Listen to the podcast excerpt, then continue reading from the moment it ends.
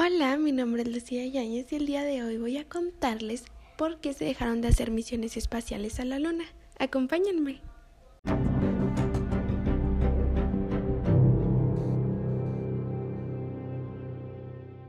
El 20 de julio de 1969, Neil Armstrong fue la primera persona en pisar la Luna. Un pequeño paso para el hombre, pero un gran salto para la humanidad. En total han ido 12 hombres a la Luna, mediante seis viajes apoyados por el plan Apolo, del cual solo uno fue fallido, que fue Apolo 13, el cual tuvo que tener un regreso a la Tierra por una explosión en un tanque de gas. Mas, sin embargo, en 1972 fue la última vez que se ha ido a la Luna, y se preguntarán por qué. Bueno, para ponerlos en contexto, mediante todo esto sucedía, Estados Unidos se encontraba en guerra contra Rusia, la famosa Guerra Fría.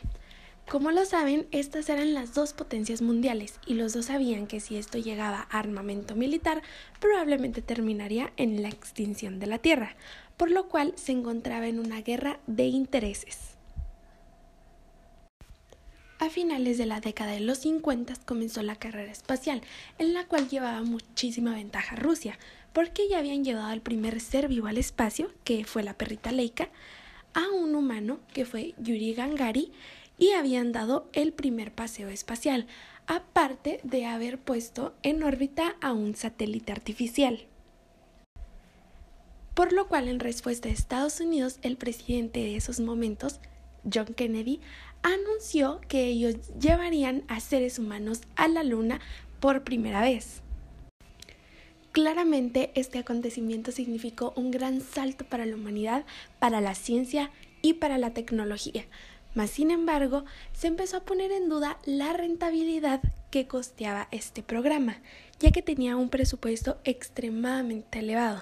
Se llegó a poner el 4.4% de todas las ganancias de Estados Unidos, que equivalía a 702 millones de dólares.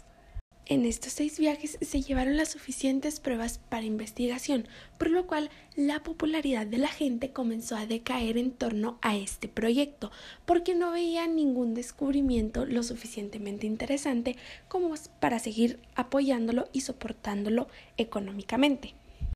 Para ese entonces se decía que para finales de los 70 tendríamos una base lunar y para finales de los 80 tendríamos un viaje programado hacia el planeta rojo.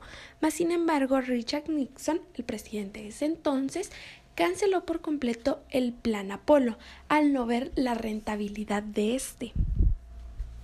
Después de esto se llevó a, cabo el plan Apolo Soyuz, un increíble acontecimiento de la humanidad, ya que a pesar de la Guerra Fría, Estados Unidos y Rusia se juntaron para llevar a cabo este plan por intereses de la investigación científica.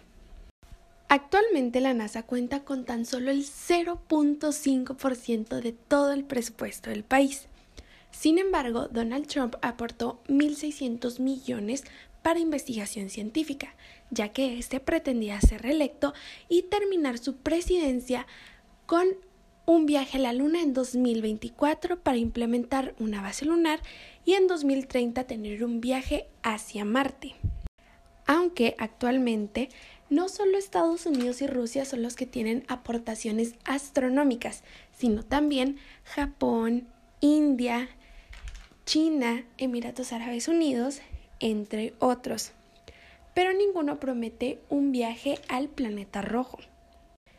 Aunque Elon Musk, el sudafricano fundador de Space, promete un viaje a Marte para 2024, ya que él cree en una humanidad de especie multiplanetaria. Él cree que el camino a seguir es viajar a otros lugares en lugar de quedarse aquí en la Tierra esperando nuestra pronta extinción. Y eso fue todo por el capítulo de hoy, así que ustedes cuéntenme, ¿qué harían con todo ese presupuesto? ¿Lo gastarían en investigaciones científicas y en viajes a Marte o se quedarían aquí intentando tener una mejor sociedad hasta que llegue el momento de nuestra extinción? Mi nombre es Lucía Yáñez, espero que les haya gustado muchísimo y que tengan un lindo día. Besos.